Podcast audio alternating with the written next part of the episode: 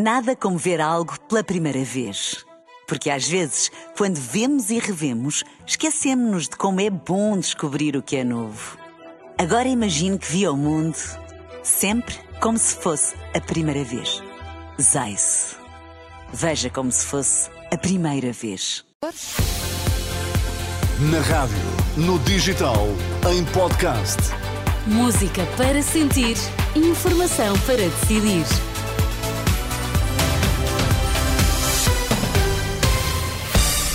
Vamos lá ficar bem informados. Vítor, quais são agora os títulos em destaque?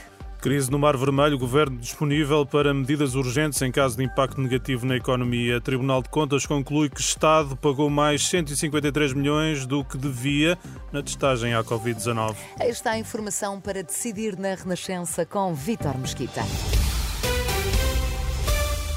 A qualquer momento é retomada a circulação ferroviária na linha do Norte, na zona do Cartacho, depois do corte total na última hora, consequência do abalroamento de uma viatura ligeira em Vila Chã de Urique, numa passagem de nível. Não há vítimas a registrar. Fonte da Infraestruturas de Portugal explica à Renascença que, ao ser abalroado, o veículo ligeiro foi projetado para hum, a, linha contrária.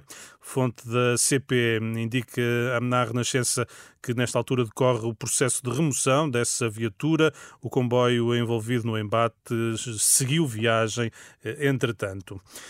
Mais de 153 milhões de euros é quanto o Estado gastou a mais entre 2020 e 2021, depois do Ministério da Saúde ter fixado os preços dos testes à Covid-19.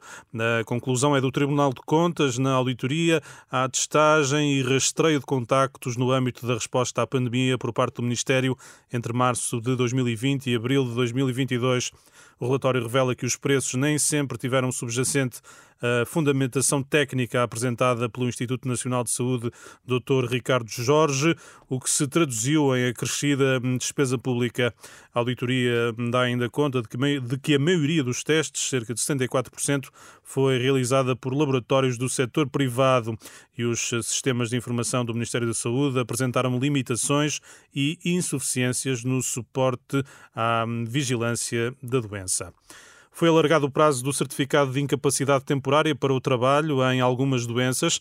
A partir de 1 de março, os limites da chamada baixa médica para patologias como cancro, acidentes vasculares cerebrais ou doença isquémica cardíaca são de 90 dias. Para o pós-operatório, passa para 60.